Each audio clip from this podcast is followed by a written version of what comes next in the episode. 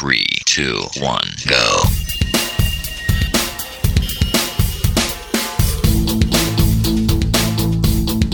Enredando, la informática que se escucha.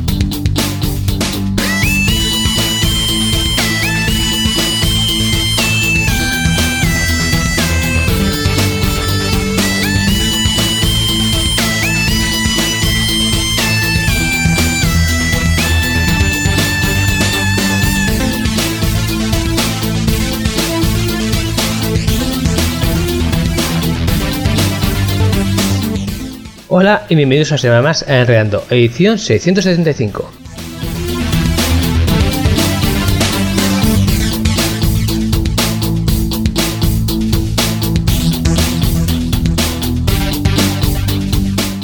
Me temo que en esta ocasión vamos a terminar la temporada un poquito antes de lo acostumbrado y este va a ser ya el último programa.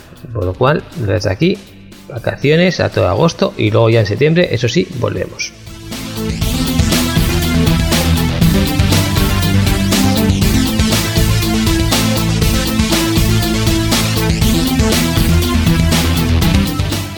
Pero que la parte oída, es decir, el podcast, la radio, etcétera, etcétera, se acabe durante un tiempo, pues no quiere decir que el enredando deje de funcionar. La página web sigue abierta, se van a seguir colgando eh, contenidos, depende un poquito del el tiempo, la oportunidad, etcétera, etcétera.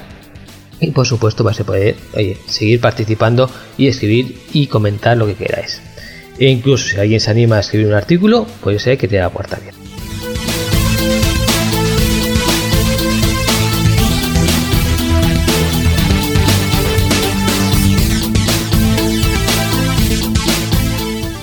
Bueno, y en este programa pues trataremos F1, trataremos software libre, tendremos noticias, tendremos encuestas, etcétera, etcétera. Y vamos a recordar en estos segundos que nos quedan la forma de contacto, la página web enredando.net, el correo electrónico oyentes.enredando.net. Sin más dilación ni espera, nos vamos con las encuestas.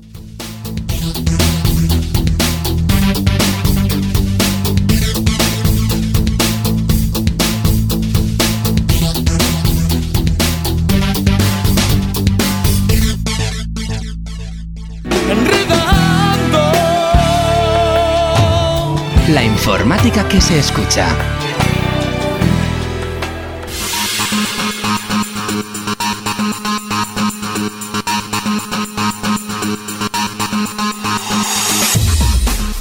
Bienvenidos a las encuestas en esta edición 675 Enredando.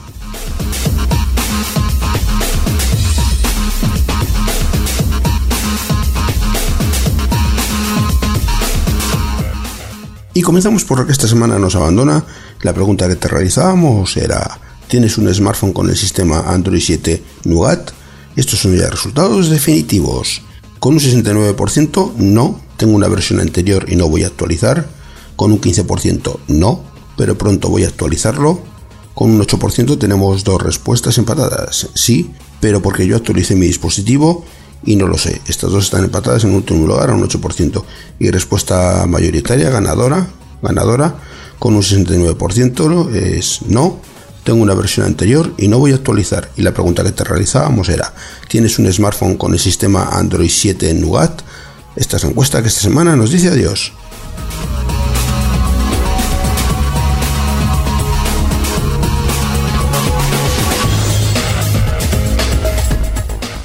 Y en la siguiente encuesta hablamos de trabajo y de trabajo y de, y de seguridad, las dos cosas juntas, trabajo trabajar en seguridad. Pues esta es la pregunta. ¿Te gustaría convertirte en experto en ciberseguridad como una salida laboral? Y estos son los resultados que van por el momento, con un 63% no, prefiero otras salidas laborales, con un 25% sí, me pondré a estudiar en breve, y por último con un 13% no, me parece que no tengo nivel suficiente. Respuesta mayoritaria por el momento con un 63%, no, prefiero otras salidas laborales. La pregunta que te realizamos es, ¿te gustaría convertirte en experto en ciberseguridad como una salida laboral? Puedes votar por esta encuesta entrando a nuestra web www.enredando.net.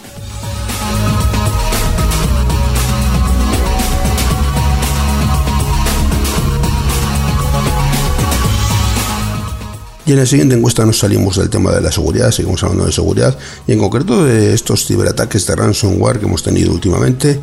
Y bueno, esta es la pregunta. ¿Ha sido víctima de alguno de los ciberataques de ransomware que se han producido últimamente? Estos son los resultados que van por el momento. Con un 63%, no. Supongo que he tenido suerte. Y con un 38%, no. Porque tomé medidas para evitarlo. Enhorabuena a todos porque ninguno de las personas que ha participado en esta encuesta ha sido víctima de, alguno de estos ciberataques de ransomware. Con lo cual, pues han tenido suerte o han tomado medidas. Muy bien, muy bien, porque vamos, es un ciberataque que ha sido bastante masivo. Eh, respuesta mayoritaria en este caso, con un 63%, no. Supongo que he tenido suerte. Y la pregunta que te realizamos es, ¿has sido víctima de alguno de los ciberataques de ransomware que se han producido últimamente? Puedes votar por esta encuesta entrando en nuestra web www.enredando.net.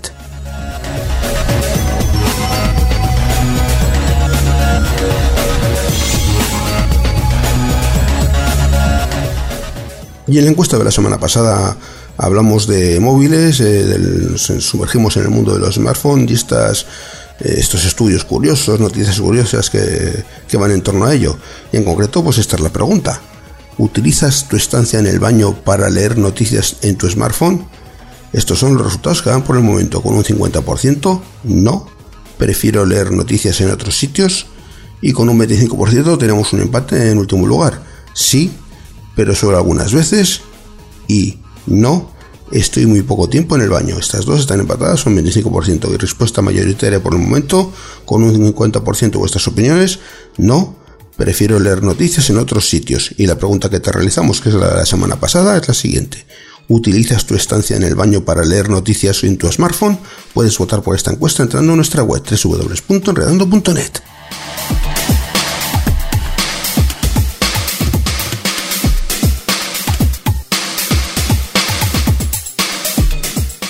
Y en la encuesta de esta semana vamos a hablar de una noticia que es curiosa al menos, o sea, hablan de, un, un modem cerebral que nos pretende conectar eh, ordenadores y los ordenadores a las personas, enfocado pues al tema de discapacidad también.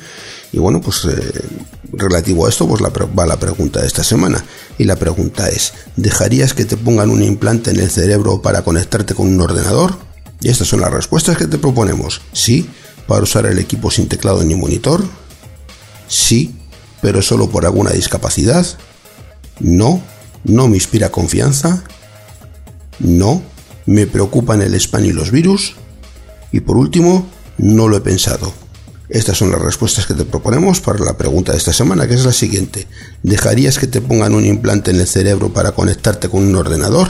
Puedes votar por esta encuesta y por las anteriores entrando en nuestra web www.enredando.net.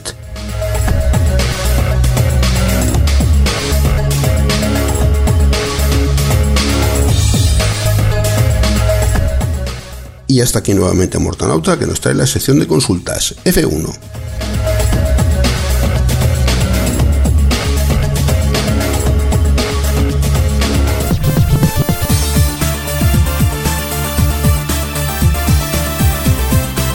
Enredando, la informática que se escucha.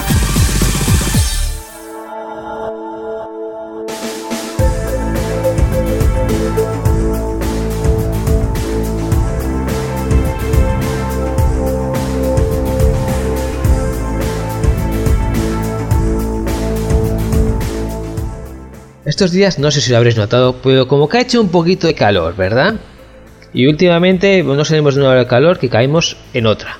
Entonces, bueno, vamos a hablar este, en este programita de hoy del calor de los ordenadores, como no.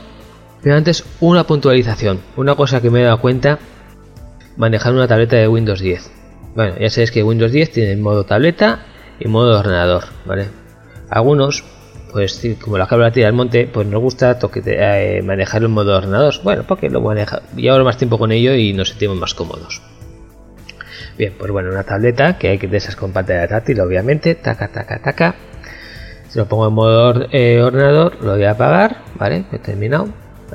Lo enciendo otro día y no me deja meter la clave.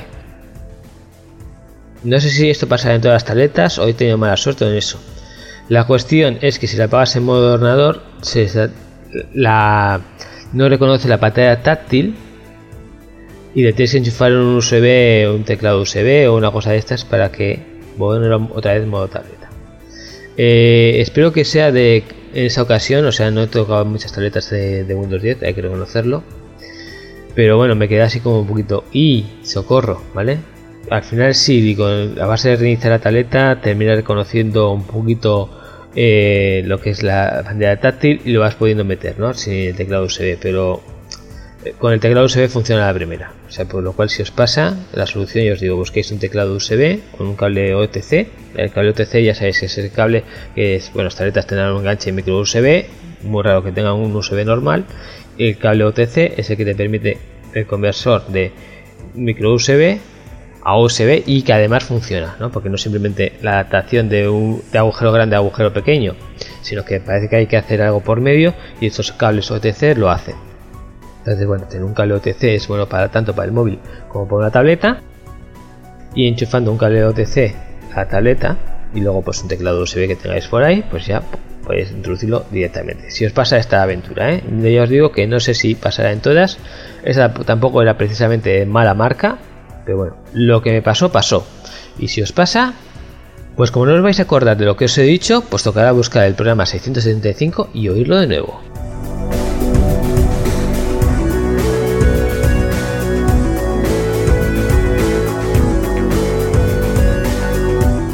Y ahora vamos a hablar del calor de los equipos. Ya sé que es un tema que he tratado varias veces, etcétera, etcétera. Nunca está mal recordarlo, sobre todo con estas horas de calor, ¿vale? Que vais a llevar además eh, vuestro equipo a, la playa, al no sé qué, al no sé cuántos. Y pues bueno, esos son pequeños hornillos, la playa. Y encima vais a tener otro pequeño hornillo que va a ser vuestro equipo. Mala combinación. Eh, ¿Qué consecuencias puede haber desde que el aparato me, me en inglés el device, desde que el aparato deje de funcionar de forma definitiva, ¿vale? Que es lo más dramático que hay, hasta que, bueno, eh, empezando porque deje de funcionar, por ejemplo, el teclado, o que directamente diga, se apague el ordenador. Pero luego dejas descansar un ratito y se vuelve a encender, ¿vale? Lo normal con, una, con, digamos, con un sobrecalentamiento es que los procesadores están preparados para determinada temperatura evitar que quemarse a ellos mismos, dicen pues me apago y luego ya descanso. ¿Eh? Eso es lo normal, pero tampoco es una cosa, es una medida de protección que no hay que poner nuestra vida en ello porque nos puede llevar alguna desgracia. ¿eh? Los equipos se queman. Entonces, es esta medida de protección, pero los equipos se siguen quemando. Menos que antes, vale, pero se siguen quemando. Por lo cual, bueno, precaución, amigo conductor. Obviamente lo que vais a llevar de vacaciones pues van a ser las tabletas y los móviles. En algún caso el portátil. Raro que os llevéis un sobremesa. Hay, de todo en la vida de la viña del Señor, ¿eh? O sea que si lo hacéis, por mi parte, perfecto. Os lo entiendo, yo también me lo llevaría muchas veces, lo que pasa es que no me entra en el coche. Pero bueno, empezando con los dispositivos móviles, que les dé la sombra. Parece una tontería, pero que les dé la sombra. Yo no sé por qué y no me aceptéis, si es alguno es el caso, perdón, no me aceptéis como una crítica, pero hay gente que lo lleva en la mano continuamente el móvil. Mm, ah, o sea, entonces es generando calor corporal, el calor ambiental y luego además que si le estás toqueteando algo de vez en cuando, pues bueno, pues también el bicho se calienta, por lo cual eh, a veces tienen unas cosas ya no están de moda, pero hace años os acordáis unas cosas que se llaman riñoneras o estos bolsitos o estas cosas que tampoco no y tenéis sobre todo las manos libres por favor que estáis de vacaciones disfruten un poco. Y eso ir tener que cargando con un bicho en la mano pues no sé a mí me parece que un poquito triste la verdad yo lo he visto mucho ¿eh? y tengo conocidos que lo hacen. Siempre les digo cómprate una bandolera por favor que son cuatro duros los chinos hay hay hay dos duros o sea por dos euros las tienes. Coges te coges eso te lo pones así y ya te puedes comer dos, dos helados ¿eh? Antes que entrabas haciendo equilibrios, porque el móvil, los helados, tal, Ahora mira, pues ah, mira, señalas eh, la playa, señalas el monte.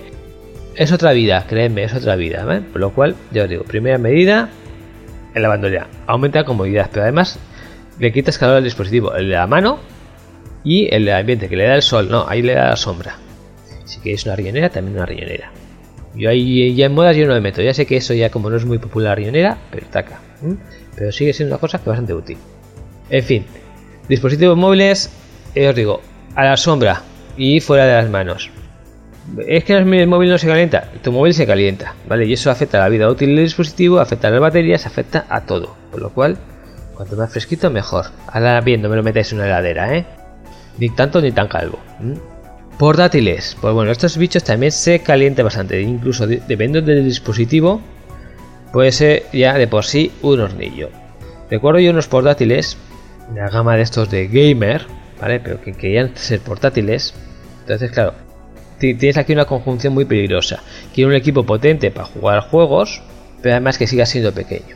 Con lo cual va a ir mucho procesador, mucha circuitería toda condensada, muy potente. Cuando es muy potente, recordemos, está esa, eh, esa fórmula matemática que digamos que a más potencia, más calor. Entonces, claro, eh, estás juntando equipos potentes en un sitio reducido y que se tiene que enfriar. Solución, meter ventiladores ventiladores, pero fuertes, potentes. ¿Qué pasa? Pues que eso nada más encender, em, parece que va a despegar un avión. Literalmente. Luego pega un pequeño bajón. Y luego cuando empieza ya otra vez, y así es todo el rato. cachi de portátil. Eso ya es en casita tú relajado. Si esos equipos, nos da que queremos jugar a Call of Duty la mitad del monte, porque siempre no vamos a ir a la playa, vamos a ir al monte, ¿vale? Pues dices, mira, quiero subir al Moncayo y ponerme allí a jugar a Call of Duty. Bueno, pues ole primero, ole tus narices por subir al Moncayo con un, con un 2 kilos a la espalda de peso inútil. Bueno, peso inútil, peso no necesario para subir a la montaña. Pero segundo, pues bueno, igual ahí arriba enfría un poquito, pero el aparato se va a calentar, ¿vale? El aparato ya se va a calentar, si le da el sol se va a calentar más y, posiblemente haya problemas. Estos equipos sobre todo para los que os haga falta, pues hay que tener un mantenimiento exquisito con ellos. Así que, por ejemplo, un sobremesa, cambiar la pasta del procesador es relativamente sencillo. En el portátil, pues también hay esa necesidad, pero es muy complicado. ¿vale? Generalmente eso es una cosa que quitar 37 tornillos y medio, empujar aquí, desplazar esto acá y hacer un poquito el bestia para quitar esta tapa. Y el bestia, sabes que no me gusta mucho porque a veces es necesario para quitar la tapa y otras veces te quedas con la tapa en la mano y el aparato roto, ¿vale? Lo cual hay que tener mucho cuidado al hacer el bestia. Pero bueno, yo os digo que tiene las mismas necesidades un sobremesa que un portátil, hay que cambiar la pasta, incluso al ser un espacio tan reducido con una refrigeración tan dependiente, pues suele ser incluso más necesario ese, ese mantenimiento preventivo. Es decir, solo tenemos un ventilador. Más vale que ese ventilador funcione correctamente. En un ordenador sobre, esa puede haber tres ventiladores. Hay uno que es básico y los demás son opcionales. Bueno, si se estropea en los opcionales, sí, es peor, el ordenador va a ir peor, etcétera, lo deberíamos sustituir. Pero bueno, estamos hablando que igual pierde un 0,5% de rendimiento. Podemos sobrevivir, ¿vale? Eh, que dice un 0,5, dice un 2, ¿vale? Un 3 os hacemos un poquito la idea, ¿no? Es una cosa que hay que sustituir, el ordenador va a ir mejor, es bueno para la vida del ordenador, va va a durar más tiempo, no va a ir tal, pero en un sobremesa podríamos sobrevivir temporalmente sin un portátil tranquilamente. En un, en un portátil, no, no. O sea, si le quitamos un ventilador tenemos un serio problema. Básicamente yo os diría que ni lo encendierais, depende del equipo, porque sobre todo si son estos ultra finitos, etcétera, etcétera, que notéis que el ventilador está todo, todo el rato funcionando.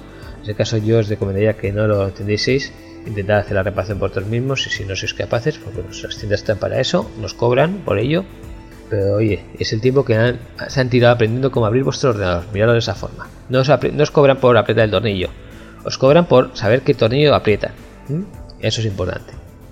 Bueno, y a los que yo os digo que sois manitas, pues igual lo sabéis directamente, vídeos YouTube, manuales, etcétera, googlear un poco, o ya jugar un poco, o binguear un poco, lo de binguear suena un poquito al bingo, pero bueno, eh, y a ver si encontráis cómo, los pasos para hacerlo, bien porque un tío lo haya hecho, o bien porque el fabricante por fin se digna de, eh, de nosotros y nos dice cómo abrir nuestro ordenador que le hemos pagado, eso ya es un caso muy raro y cada vez menos, pero bueno, a veces se encuentra. Entonces, pues bueno, de esta forma pues lo podéis solucionar. Eh, preventivamente también, aunque el ventilador no se haya roto, sobre todo de portátiles, pues bueno, eh, abrirlos, soplar los ventiladores, limpieza, etcétera, etcétera, y cada X años, depende también del uso. Es decir, si el ordenador está en el cajón y lo, y lo usas una vez al año, pues nunca en la vida Pero estamos utilizando todos los días de 16 horas, pues cambiar la pasta térmica es necesario. ¿vale? Eso tenéis que tener muy en cuenta. Volviendo al tema de los móviles y empezando un poquito con el software, ahí he visto algunos programitas que prometen enfriar el procesador, que suena así como wow, uy, qué chulo, porque ya sabemos que cuanto más frío esté el procesador, mejor funciona nuestro aparato, ¿verdad? Además, como estamos hablando de caloríficas, pues si dices, mira, es que me voy a la playa de los cristianos y así puedo tener el móvil que se enfría por sí mismo y así me dura mejor y no tengo problemas de estos que comenta Morta. Bueno, eh, no es tan sencillo. la vida es bonita, pero no tanto. Aplicar un poquito la lógica.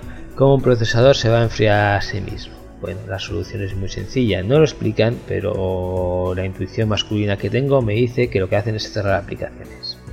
Bien, entonces claro que como ahí se cierran aplicaciones, el procesador supuestamente tiene menos carga y está más tranquilito, más frío.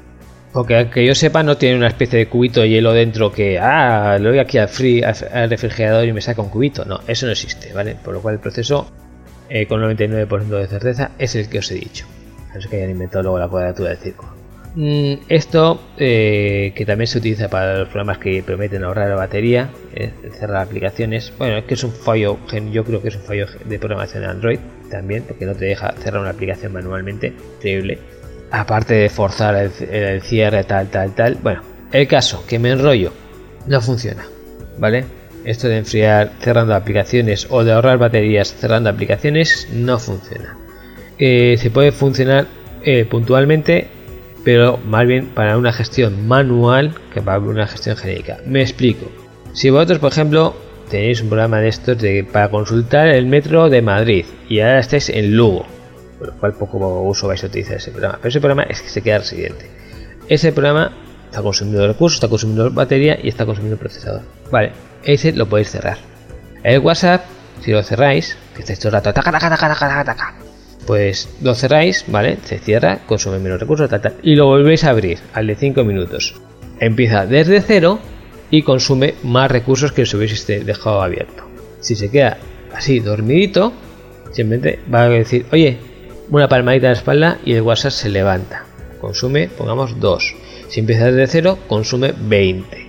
Por lo cual yo os digo que este sistema no funciona, a la larga no funciona tenerlo en cuenta, una de, de y etc.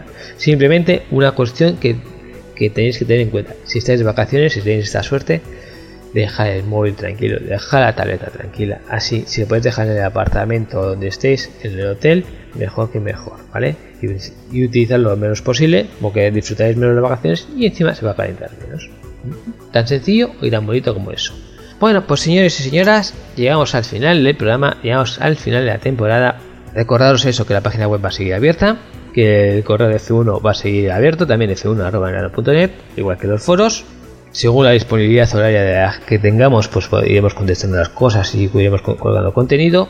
Y que paséis unas felices vacaciones, disfrutar en lo posible, que nosotros trataremos de hacer lo mismo.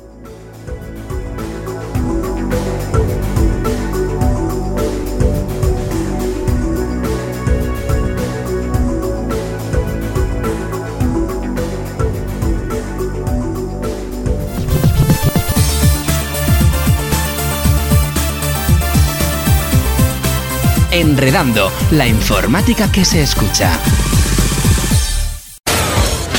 Euskad Digital, el sonido de la tecnología.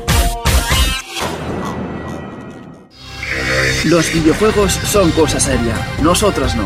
Toda la información y los temas más candentes del mundo del videojuego desde nuestro particular punto de vista y sin pelos en la lengua todos los domingos a las 8 de la tarde. Y por si te lo perdiste, los miércoles a las 7 en First Person Gamers. Y recuerda, los videojuegos son cosa seria, nosotros no.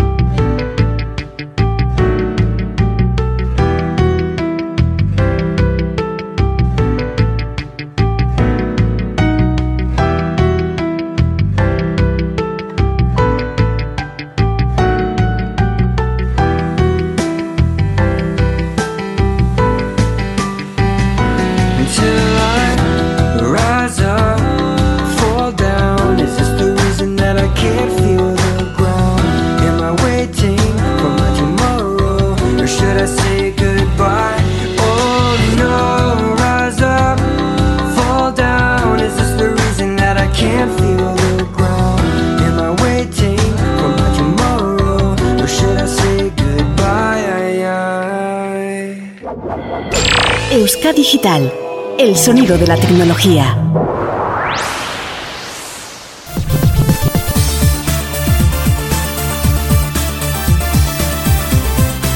Enredando, la informática que se escucha.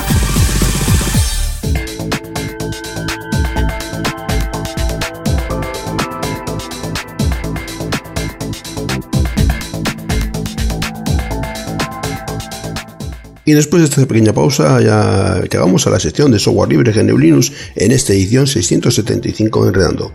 Yo soy Miki Carmona y espero que los contenidos que he preparado sean de tu agrado. Además eh, tenemos ya eh, después de un par de programas en los que eh, agradecerle, agradecerle a Ñigo Sendino que nos ha acercado las noticias, noticias semanales, pues vuelve ya Mortanauta con esta sección de noticias que vendrá a continuación de la sección de software libre.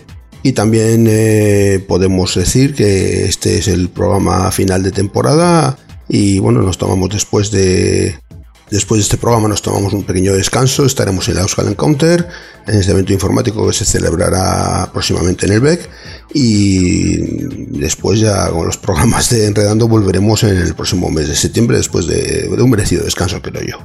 Ya no vamos a añadir nada más y podemos, vamos a dar paso ya a los contenidos relacionados con el mundo del software libre.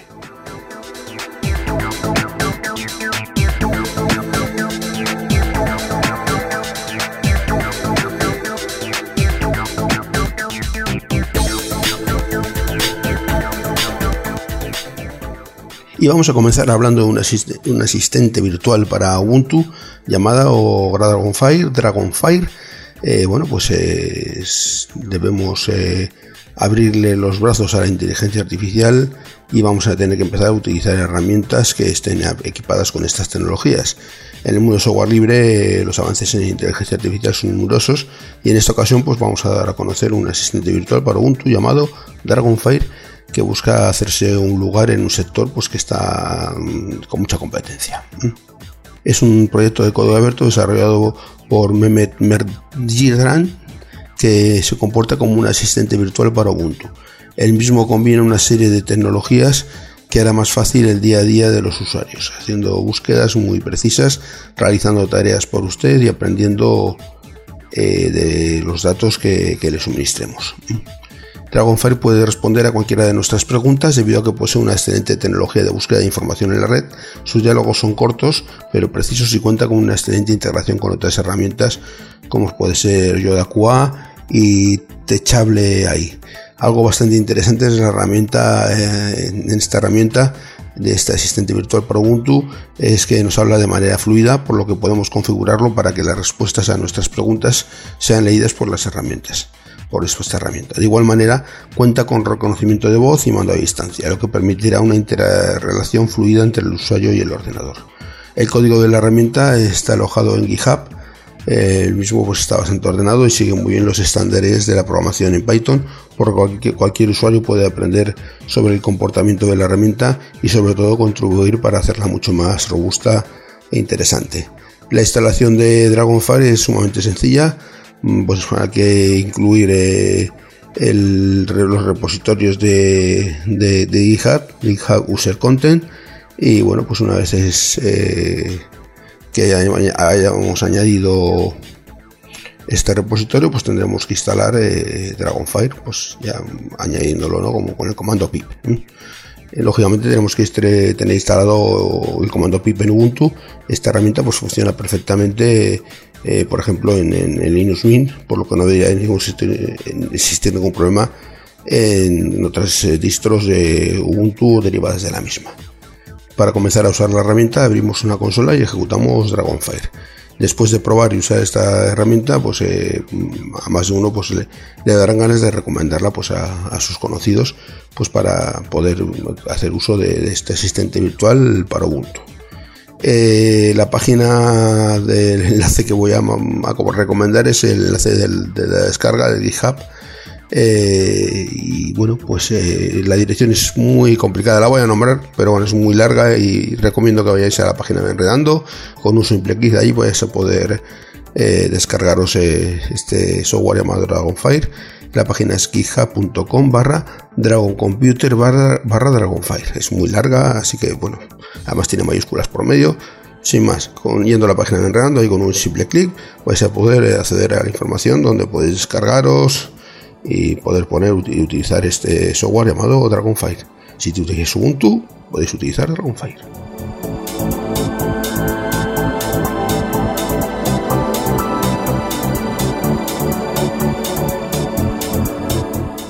Pasamos a otro tema y vamos a hablar de Fedora y vamos a hablar de, esta distribución derivada de Red Hat, es eh, eh, la, la rama libre de, de Red Hat, este sombrero Fedora, Red Hat es sombrero rojo. ¿eh? Y Fedora es un tipo de sombrero también, precisamente. Bueno, la parte libre de, su distribución Red Hat, vamos a ver, todo Red Hat es libre, la parte gratuita. Red Hat, porque Red Hat es, un- es una interfaz empresarial y un software empresarial y lógicamente no el software es software libre, pero lo que sí tiene un costo pues es el, el, digamos el mantenimiento. Y bueno, pues eh, digamos que las pruebas y las cosas que quieren probar los de Red Hat, pues las aprueban en Fedora y esa pues eh, la ofrecerán a la comunidad por- para que los propios usuarios pues también le hagan un poco de beta testing también. Y en este caso, pues porque hablamos de ello, porque tenemos la disponible la versión 26 de Fedora, Fedora 26. Bueno, está disponible esta última versión de la distribución comunitaria de Red Hat. Eh, bueno, pues eh, es una de las compañías líderes en Red Hat, entre las que tienen al software libre y a Linux como parte integral de su negocio. He sabido que es que Fedora, pues en buena medida es el campo de prueba de Red Hat, como ya comentaba, donde se depuran las tecnologías que en un futuro serán incorporadas a, a, la, edición principal de Red Hat. Esto hace que cada iteración de Fedora suele incluir importantes cambios. En lo, que respecta a los escritorios, se puede destacar la incorporación de un nuevo spin con el XQT, que incluye la versión 0.11 del entorno de escritorio. El resto de spin traen KDE Plasma 5.11, XFC 4.12, Cinnamon 3.4.2, Mate, el escritorio Mate 1.18 y el XD 0.99.2. Pero sin duda la joya de la corona aquí es el Fedora Workstation con Genome 3.24.2. A estas alturas no hace falta pues, explicar la estrecha relación de esta rama de la distribución con Genome Shell y por otro lado se puede destacar el precioso fondo de escritorio incorporado por defecto, aunque a quien no les guste siempre pueden ver la, la corrección pues publicada por la propia comunidad, no la colección publicada por la comunidad. Sobre el kernel, en el primer inicio del sistema nos encontraremos que con el- la versión del núcleo Linux 4.11.8, que como bien sabrán los usuarios, esta distribución durante el ciclo de vida de una versión de Fedora, el kernel se va actualizando constantemente a una de las últimas versiones. Eh, bueno, pues eh, Anaconda es un software que incluye Fedora 26, que es una nueva opción de particionado, el cual eh, dirige a una herramienta de particionado clásica similar a la que se usa en Ubuntu, el instalador un instalador llamado Calamares y muchos otros, ¿no? Para activarla solamente hay que seleccionar la, opción personalizada avanzada eh, en la correspondiente sección. Eh, luego pues nos aparecerá la interfaz de GUI, lo que resultará muy intuitivo para todos los usuarios con experiencia en las herramientas de particionado. Eh, otro aspecto interesante incluido en Anaconda es la configuración avanzada del primer usuario común del sistema. Ahora sí se permite definir el ID tanto del usuario como del grupo, la carpeta home y los grupos adicionales a los, cuales pertenecerá. Eh, Fedora 26 tiene en sus repositorios a OpenVPN versión 2.43 que incluye mejoras como una mejor curva de criptografía eh, y soporte para AES GMC y una capa adicional de cifrado en el canal de, de control. También se ha incorporado una negociación de cifrado que permite actualizar clientes de cifrado gradualmente a otros más fuertes sin añadir mucha complejidad adicional. Ahora hay disponible un cliente de IP y puerto que permite a los clientes cambiar la dirección IP o el puerto sin tener que renegociar completamente el túnel establecido. La integración de OpenVPN con Systemd ha sido mejorada, permitiendo a, a Linit manejar mejor los procesos de, la solución de VPN. La VPN es esta red privada virtual. VPN significa eso, red privada virtual. Lo que respecta a las herramientas de desarrollo y despliegue de software, además de los servidores, Fedora 26 incluye pues, las siguientes tecnologías entre las más conocidas: GCC 7.11, OpenJDK, Docker, Boss, LDC, Go, Hanstel, Python, Ruby, PHP, Apache, bueno, y entre otros muchos más, todos en sus últimas versiones, ¿no? Versiones, pues, por ejemplo, Apache, la versión 2.4.26. Otro aspecto importante es la inclusión del IP Lipinjin 2.0 que ayuda a los usuarios eh, de idioma chino a acelerar las entradas de teclado a través de una disminución en el número de pulsaciones. Los que estén interesados en conocer todos los, eh, detalles de Fedora 26 pues pueden consultar las notas de lanzamiento publicadas en la documentación de distribución y bueno simplemente pues para finalizar eh, recordamos pues la recomendación de esquivar Package Kit y sus ambiciosos planes de futuro, tanto a nivel de escritorio como en otros campos. Eh, pues tenemos mm, varias posibilidades de descargar Fedora 26. Tenemos la versión Workstation, eh, Server, versión KDE, LXD, LXQT, Mate, escritorio Mate, XFC y también el escritorio Cinnamon. Y tenemos todas estas versiones que como he nombrado, tanto en su formato de 32 bit como en 64 bit. Eh, para el que quiera conocer más sobre Fedora, hay una información muy interesante en la Wikipedia, voy a dar la dirección, y la dirección es es.wikipedia.org barra wiki barra Fedora guion bajo paréntesis distribución Linux cierra paréntesis.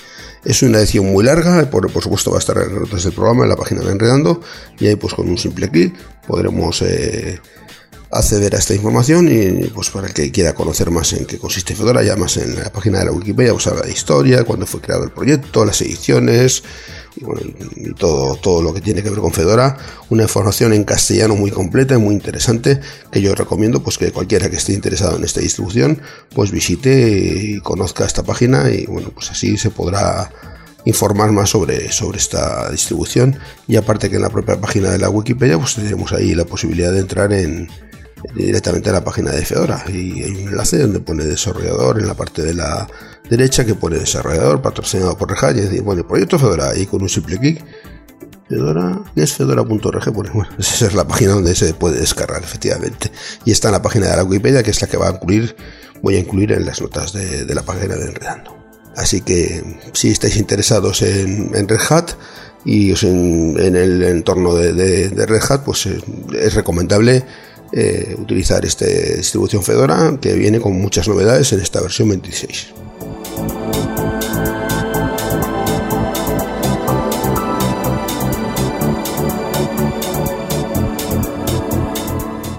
Bueno, esto es todo lo que tiene preparado para el programa de hoy. Espero que os haya parecido interesante.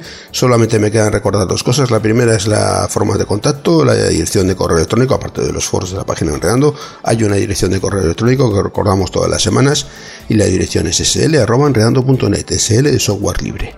Y aparte de eso, la segunda cosa que quería recordar es que, bueno, después de esta sección vuelve Mortanauta, después de unas semanas de descanso en, esta, en la siguiente sección de noticias, y bueno, en la próxima sección eh, nos acerca las noticias de la semana.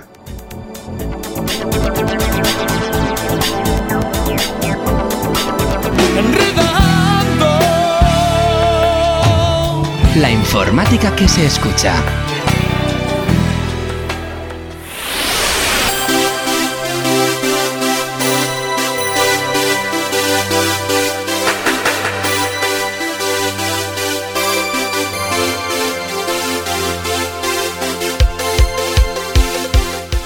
Empezamos las noticias con una de esas cosas que no sé si terminar de creérmela.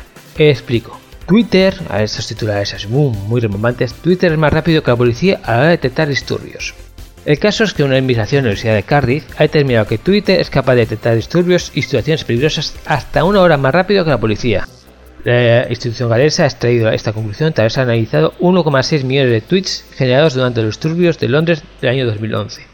Bueno, pues según han publicado, han un algoritmo capaz de detectar situaciones concretas a través de datos de Twitter, como el uso de determinadas palabras, localización, la hora de envío, los hashtags utilizados o los sentimientos transmitidos para agrupar contenido similar y generar resúmenes interpretables o historios, ¿vale? Eh, entre 5 son capaces de detectar situaciones conflictivas entre 5 minutos y una hora antes que la Policía Metropolitana de Londres. Eh, va a poner sobre aviso a los servicios de emergencia, de situación de emergencia, vaya más. Eh, la, digamos, la función de este algoritmo, para no olvidarme mucho, es que, bueno, dice, creamos este algoritmo, así, mira, lo avisamos antes que la, detectamos antes la policía, podemos avisar a la policía y además podemos avisar también a bomberos, etcétera, etcétera, antes que todo se ponga en marcha. A esta noticia han sacado dos críticas. La primera es que, bueno, lo de una hora, tratándose de una ciudad, pues parece un poquito excesivo. Es un disturbio coges el teléfono, no es una cosa que digas que está a 500 kilómetros de distancia y no hay una comisaría cercana a 30, a 30 kilómetros. No, esto estamos hablando de Londres, donde hay comisaría, donde hay policía, donde hay cámaras, tal. Se ha criticado que, que igual las matemáticas les sale, pero que esas matemáticas habría que rebasarlas, ¿no? Eso de una hora, pues parece un poquito excesivo. Lo de 5 minutos sí que puede ser, pero lo de una hora ataca. La segunda crítica que han lanzado, que se ha lanzado este algoritmo, es que, bueno, pues que lo que están haciendo es predecir el futuro, ¿no? En base a eso, por lo cual están investigando tus tweets. Y aquí entramos un poquito en conflicto de, oye, ¿cuál es mi privacidad? ¿Para qué utilizan mis datos? Sí que sí, sí que es cierto que es público. Me estáis diciendo que esto es para el bien común. Pero ¿quién me dice que mañana no lo utilizan para otras cosas? Eh, me estáis psicoanalizando, etcétera, etcétera, ¿vale? Bueno, un poquito de la historia de siempre, cómo no. Y que, pero que no se termina de resolver.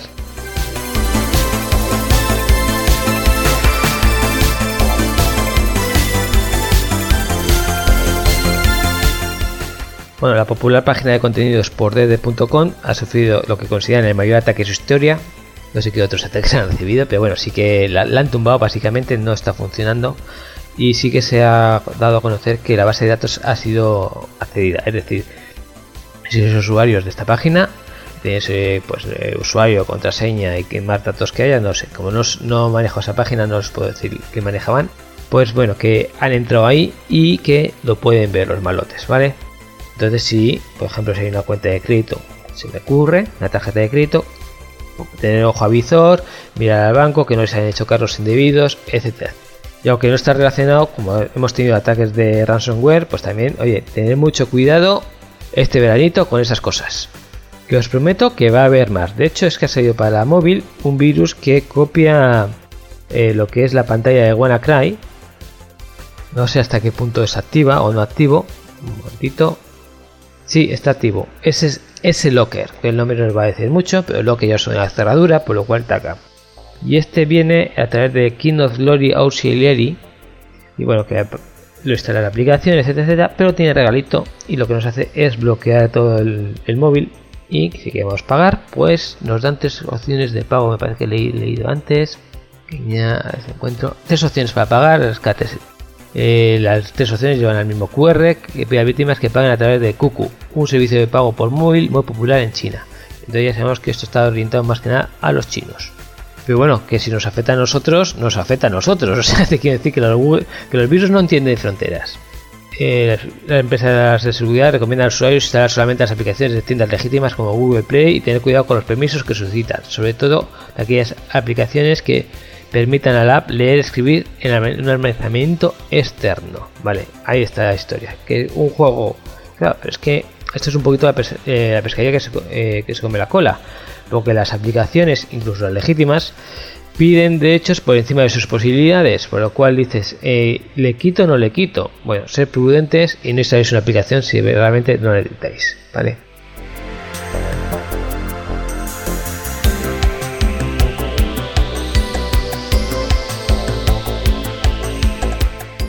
Siguiendo un poquito con el miedo en el cuerpo, hay otra aplicación que la ha detectado Checkpoint y que ha afectado a más de 14 millones de dispositivos Android. ¡Wow! Y en dos meses, esto no nos cifra. Esto lo que nos hace es mostrar publicidad y ha generado 1,5 millones de dólares en ingresos publicitarios falsos. Esto nada mal, ¿eh? Se llama el virus, se llama, bueno, virus, malware, se llama Copycat. Su foco de infección principal es el sudeste de Asia, pero también se ha extendido a otras regiones. En Estados Unidos, por ejemplo, los afectados llegan a 280.000 usuarios de Android. Mm, En Europa no nos han dado datos. Esta noticia llega de Estados Unidos, por lo cual no tenemos datos. Pero bueno, no van a ser 280.000, será algo menos, pero como os he dicho antes, los virus no entienden fronteras, por lo cual cuidadito. Eh, los investigadores creen que se ha difundido sobre todo a través de apps populares empaquetadas con malware subidas a tiendas de terceros. Así como eh, a través de phishing, no hay evidencia que las amenazas se encontrara en Google Play, la tienda oficial de aplicaciones en Google, según la confirmada la compañía. Ahora bien, la- en las dos noticias, eh, estas que os estoy dando, siempre han sido aplicaciones de terceros que se salen solo a través de Google Play, etcétera, etcétera, etcétera. Como que Google Play no ha tenido casos de estos. Los ha tenido, los ha tenido muchos. Por lo cual, más vale ser prudente. Sí, recomendable que sea Google Play antes que un tercero que no lo conozcamos, que nos encontremos por ahí, ¿vale? O que una aplicación de pago nos lo ofrezca de forma gratuita, hackeada, etcétera, etcétera. Pues bueno, podemos desconfiar sobre todo de esas fuentes, pero bueno, tampoco nos confiemos a tumba abierta con Google Play porque también la ha tenido. Igual que la ha tenido iTunes, ¿eh? O sea, ya sabemos que no hay sistema a prueba de bombas. Google Play es el más afectado porque es el más popular y porque también son un poquito happy en esto, son un poquito felices. ah, es decir, los interesa que haya contenidos, por lo cual no ponen fronteras, mientras que Apple sí que también revisa el contenido, no sé qué, no sé cuántos, y es más difícil subir una aplicación al App Store que a Google Play, ¿vale? Pero precaución, amigo conductor, es lo que os tenéis que quedar.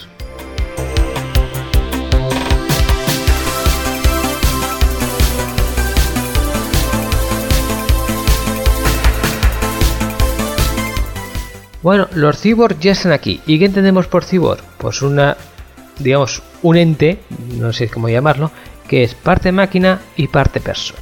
En el programa, por ejemplo, Masterchef, en televisión española, sacaron hace unas semanas, yo no lo sigo, eh, pero sí que vi ese pedazo, que sacaban al primer, la primera persona que está reconocida oficialmente como cyborg, que básicamente es una persona que no puede ver los colores y tiene una cámara conectada a la cabeza es una cosa muy rara, ellos abierto. Que lo que hace es oír los colores, por lo cual lo enfoca a un color, eso le hace un do, un fa, un do, re, mi, fa, sol, la, si, do, lo que sea, de esto de la escala musical, y con eso el tío ya sabe que está frente a un rojo. También Documentos TV tiene, sobre esta misma persona, tiene un reportaje muy interesante. Va a tocar rastrear, eh, a ver eh, a ver si lo encuentro y lo, lo pongo. No va a ser fácil porque hay que rastrear la biblioteca. Yo lo vi hace unos años, también es muy interesante y eso es también una persona. Bueno, ¿y a qué viene esto? No, no voy a hablar de programas de cocina ni hacer propaganda de estos, tal, tal, tal, tal. Simplemente porque, oye, la cosa avanza y han sacado un modem cerebral que depende de tener conectados ordenadores con personas para revertir discapacidades. Bueno, eh, esto se llama Pandronix.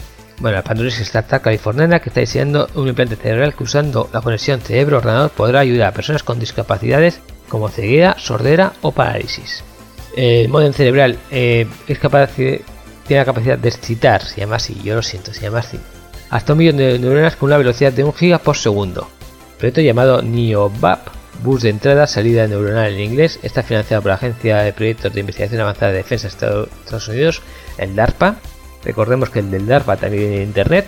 No nos asustemos mucho porque hemos visto proyectos de defensa, ya estamos pensando en militares, películas de Steven Seagal y cosas de esas. No, Internet también viene el DARPA y van a invertir 18,3 millones de dólares. Este microchip va a tener el tamaño de un grano de arena, como os he dicho, estimula miles de, de neuronas a la vez. Y bueno, por supuesto, está todavía muy verde, muy verde, ¿vale? Lo cual dentro de bastantes años veremos. Aunque ya os digo que los cyborgs ya están, ya están caminando entre nosotros. Uh, esto suena un poquito así, pero Este, mm, y por ejemplo también tenemos, el, esto ya no sé si está considerado cyborg, pero implante coclear para los sordos, pues también es un implante directamente, que es, que es decir, que una instalación, ¿vale? Y se implanta, conecta al cerebro o a los nervios, etcétera, etcétera. O el marcapasos, que eso ya sí creo que lo conocemos todo. Pero bueno, como todos hemos visto Terminator y nos gusta un poquito el mundillo, de eso va la encuesta de la semana. A ver si nos engancharíamos a esto de los cyborgs, si, eh, si nos tocase porque nos ha afectado a ver qué os parece, ¿vale? En concreto la pregunta es, ¿dejarías que te pongan un implante en el cerebro para conectarte con un ordenador? Pensar ahí navegando por internet de la cabeza y enviando WhatsApp todo el rato chichuy solo con pensarlos. Aunque eso igual os mola más. A mí la verdad es que no mucho, pero bueno. En fin, eso va la pregunta de la semana y a contestar que se ha dicho.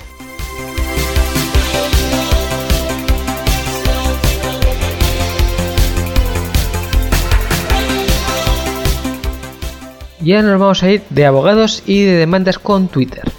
Bueno, hay dos casos totalmente opuestos, ¿vale? Pero bueno, los dos se está metido abogados y Twitter, es curioso.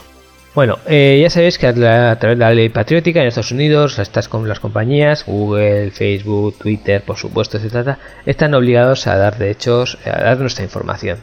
No nos gusta a nosotros, pero a ellos no sé si les gustará o no, no, no os he preguntado, pero es lo que hay, ¿no? Están obligados por ley. Lo que sí que es cierto que a través de digamos, una normativa de transparencia, pues eh, Facebook y demás, pues dicen, oye, mira, que hemos recibido 25 millones de solicitudes de información del gobierno de los Estados Unidos. Bueno, 25 digo, como digo 5, ¿vale? No sé, y entonces eh, hay, de eso hay veces que van más y hay veces que van menos. Y va según un grado, de 0 a 500, de 500 a 2000 creo que es, y, se va así. Es decir, no te van a decir 326,5 y te van a decir esa Juanito. Pero sí que te dicen, bueno, hemos recibido pues dos, de 1500 a 2000 peticiones de información del gobierno de Estados Unidos. Para que tú sepas un poquito, un poquito para que sea transparente el proceso. Bueno, esto que puede hacer Facebook, no le dejan hacerlo a Twitter. Y Twitter ha dicho, mmm, me enfado porque ellos sí y yo no. Y eh, lo han demandado a Estados Unidos y de momento, oye, el proceso sigue adelante, ha sido admitido a trámite. Y esto, bueno, por dos años después sabremos cómo, cómo termina, pero bueno, es buena noticia para favor de la transparencia.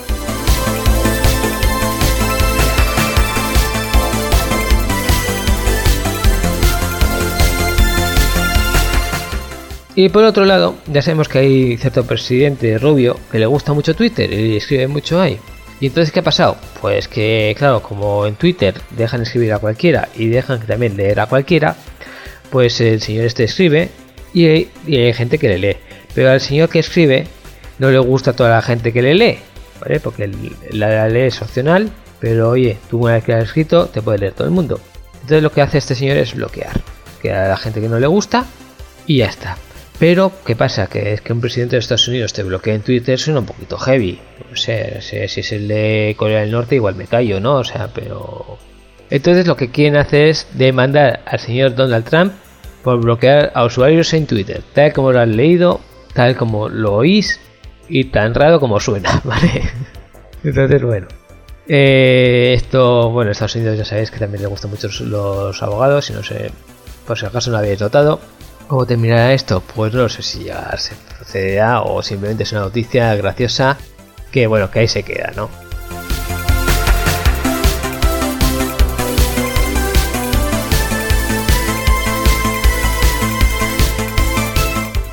Y vamos a terminar también con Twitter, porque eh, Twitter saca un poquito de los trolls, es decir, esos usuarios falsos que que cogen, se escriben, escriben tres o cuatro mensajes que incendian las redes y luego desaparecen. ¿vale? Y además que dicen, quiero el PP1, PP2, PP3, PP4, PP5, que suelen ser bastante claros.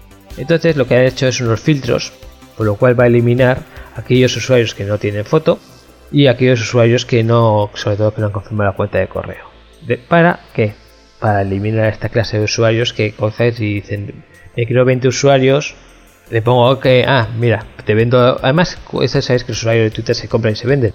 Pues lo generan falsos y vendo 500 usuarios a este tío para que parezca que, es famoso y es rico, ¿no? En, Reando tenemos pocos usuarios de Twitter, pocos seguidores, pero los que tenemos pues son gente decente y gente maja. Si queréis apuntaros, os recuerdo que, oye, eh, ahora me preguntáis eso de Twitter, pero la página web de Enredando, arriba a la derecha, pincháis y ahí os lo dice. Enredadores o algo así creo que es. En fin, que hemos llegado al final y que paséis un buen rato y a disfrutar que se ha dicho.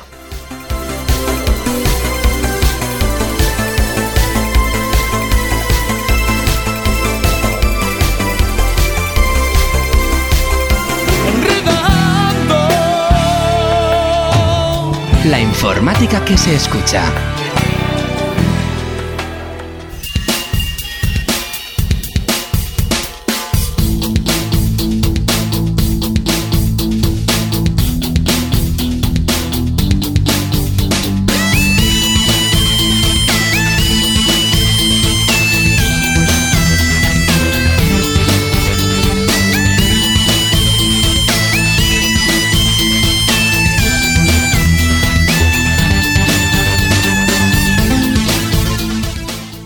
Después de las noticias este programa va tocando su fin.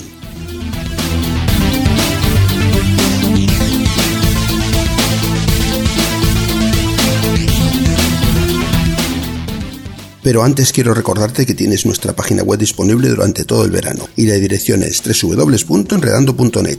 Y si quieres ponerte en contacto con nosotros, nuestro correo electrónico tampoco se va de vacaciones. Puedes escribirnos a oyentes@enredando.net. Repetimos, oyentes@enredando.net.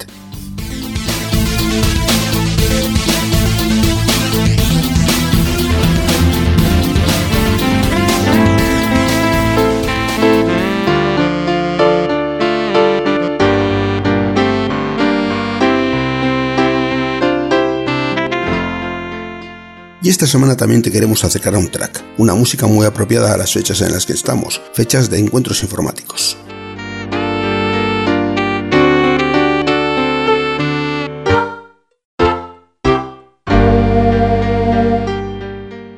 Espero que hayas disfrutado del programa y solo me queda darte las gracias por tu atención en nombre de todo el equipo que hacemos que Enredando llegue hasta ti.